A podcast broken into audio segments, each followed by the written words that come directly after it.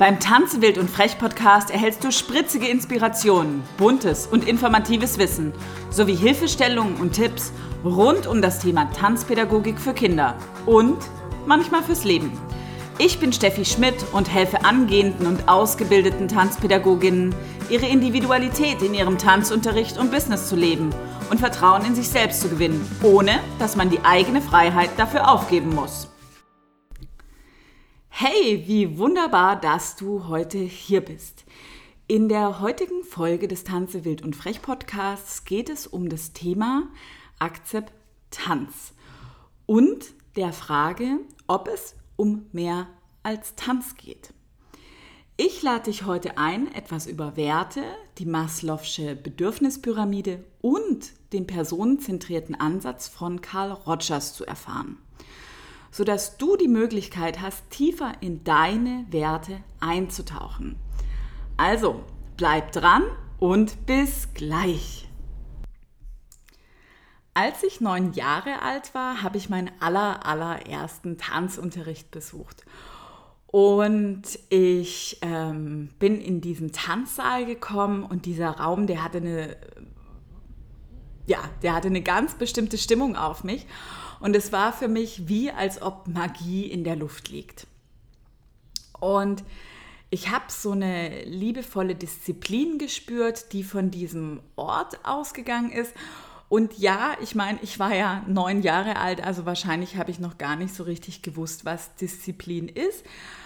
Und nichtsdestotrotz habe ich gespürt, dass ja, dass hier so eine, ja, eine gewisse angenehme Arbeitsatmosphäre wahrscheinlich dahinter steckt.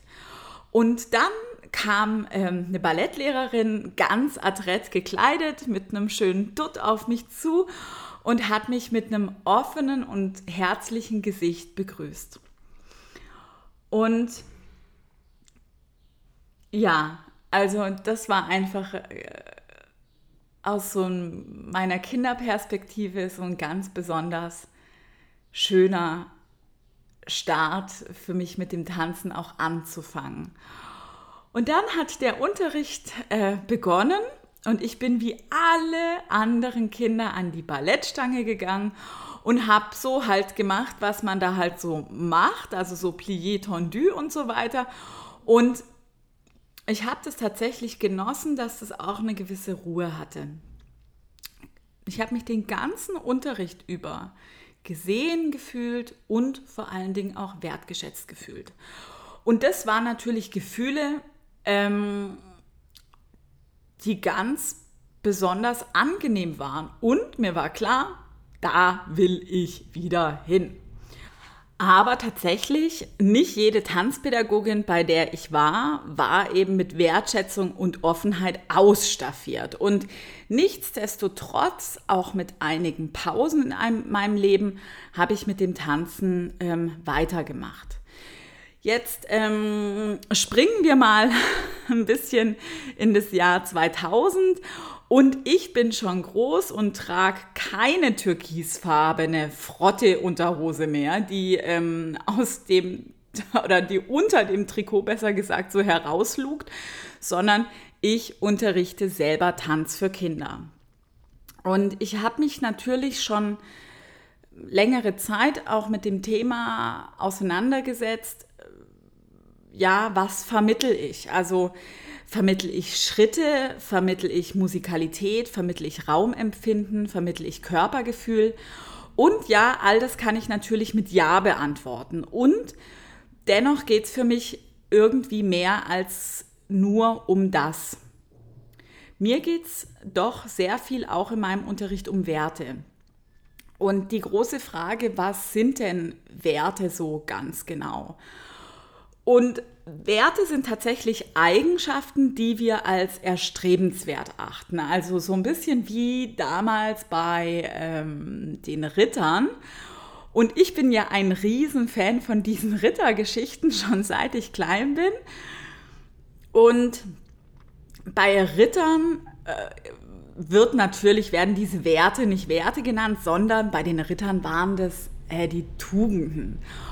Und wenn sich heute sozusagen jemand, also so besonders vorbildlich ähm, benimmt, dann sprechen wir ja auch von, der wäre ritterlich. Also das ist was, was es für mich immer auch ähm, als, als erstrebenswert war in meinem Leben. So, jetzt ist es aber so, dass wir im Tanzunterricht natürlich nicht so, nicht so zu Ross sitzen und die Lanze schwingen und sozusagen oder das Schwert aus dem Stein ziehen wollen mit Excalibur und so, sondern wir machen darstellende Kunst.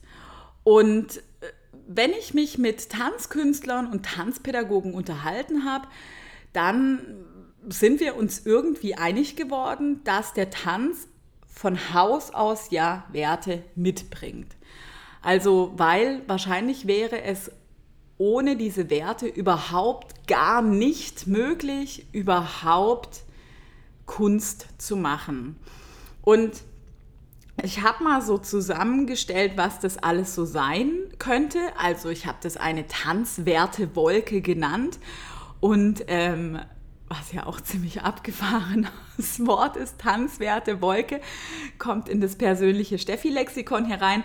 Und die soll natürlich auch verändert werden, je nachdem, was du für Tanz unterrichtest, genau, und auch, ob du da dahinter stehst. Mm, Disziplin, würde ich sagen, ist eines der ganz großen Themen im Tanz. Und abgesehen davon, dass wir entscheidungsfreudig sind, traditionell, also bedeutet im Sinne von, dass wir eben auch ähm, unsere Wurzeln kennen, achtsam sind, eine Prise Idealismus haben, Selbstdisziplin, Teamgeist, anmutig und auch Sauberkeit. Ja, was eben heißt, nicht mit schmutzigen Füßen in Tanzunterricht zu kommen oder eben auch sich mal ein frisches T-Shirt anzuziehen.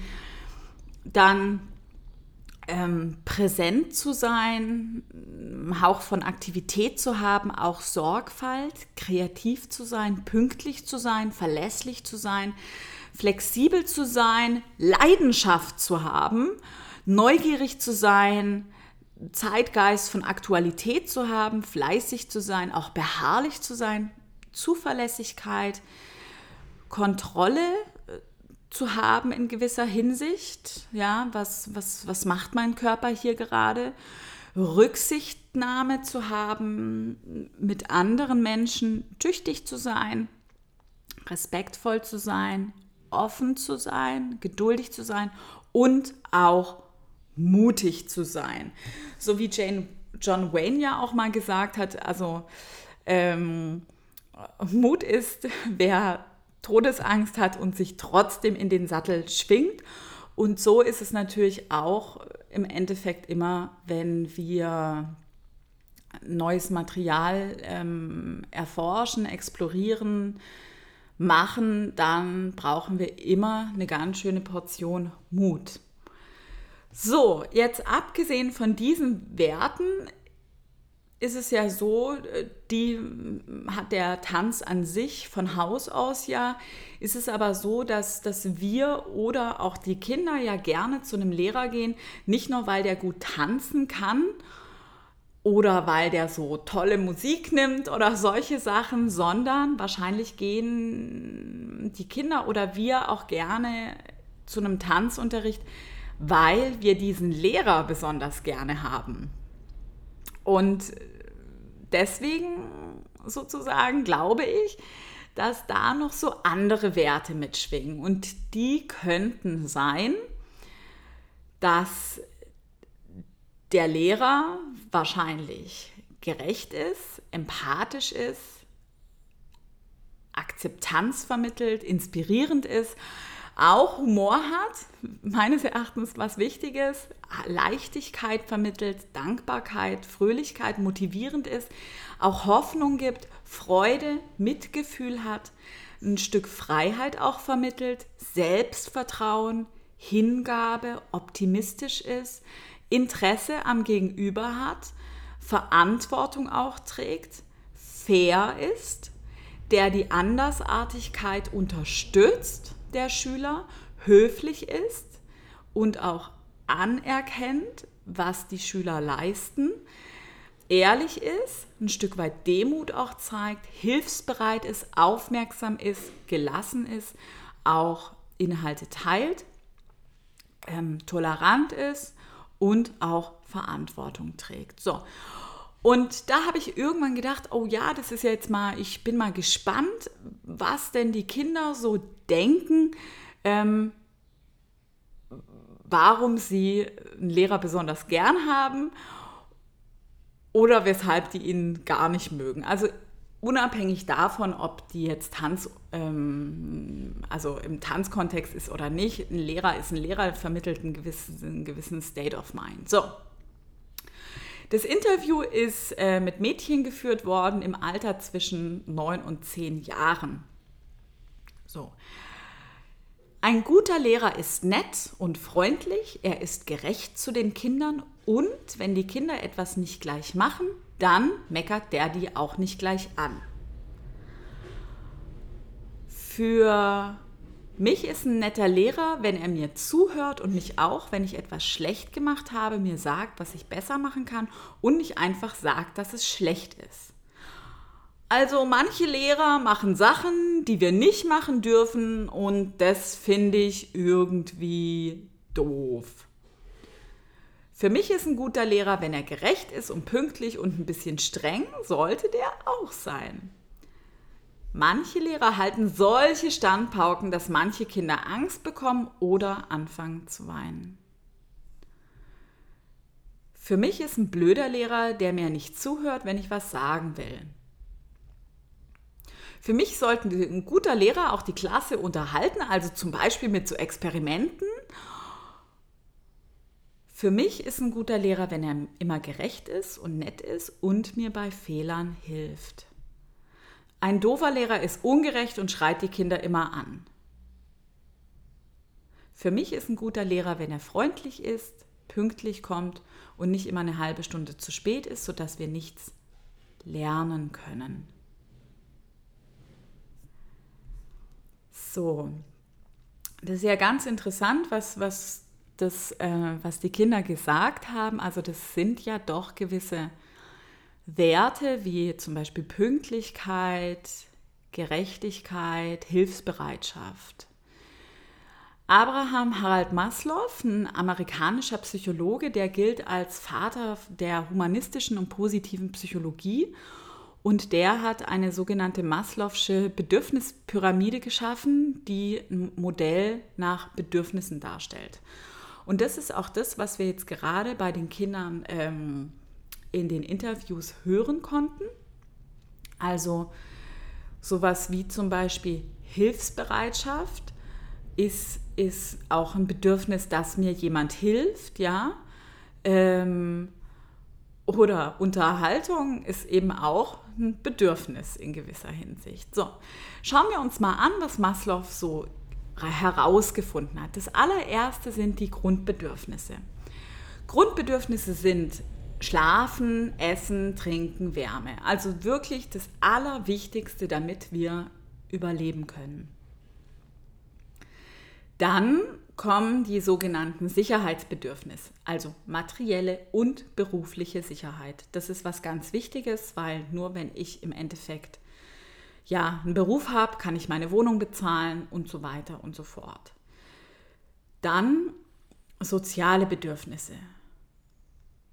Unsere Familie, Freundschaft zu haben, Liebe und auch Kommunikation.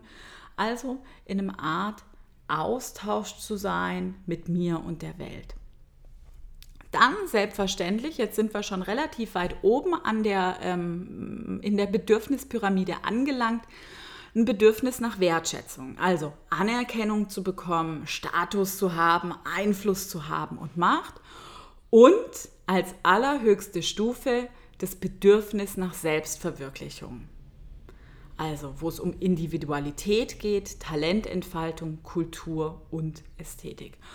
Und nach Maslow ist es natürlich so, dass wir mit dem Thema der Kunst und auch, sage ich jetzt mal, im Thema der persönlichen Einzigartigkeit und Individualität relativ weit oben sind. Das heißt nicht, dass ich dieses Modell komplett nur teile. Für mich ist es eben, ist eben das Thema der Einzigartigkeit was ganz besonders Wichtiges. Aber es ist eben ein Modell, was einfach auch mal ganz ein Stück weit äh, aufzeigt, wo, wo sind wir in dem, was wir tun. Jetzt hat Carl Rogers, das ist auch ein amerikanischer Psychologe und Psychotherapeut, einen ganz besonders spannenden Beratungsansatz entwickelt, der die allgemeinen Grundlagen von menschlicher Beziehung ähm, formuliert. Und diese drei Grundhaltungen von ihm helfen dem Gegenüber, also nicht dir selber, sondern dem Gegenüber zu wachsen und aufzublühen. Und diese drei Grundlagen sind Kongruenz, Akzeptanz und Empathie. Und ähm, wir tauchen mal einen kurzen Moment ein, was das bedeutet. Also das Thema der Kongruenz bedeutet, ich bin echt, authentisch und ich schenke dem Gegenüber positive Beachtung.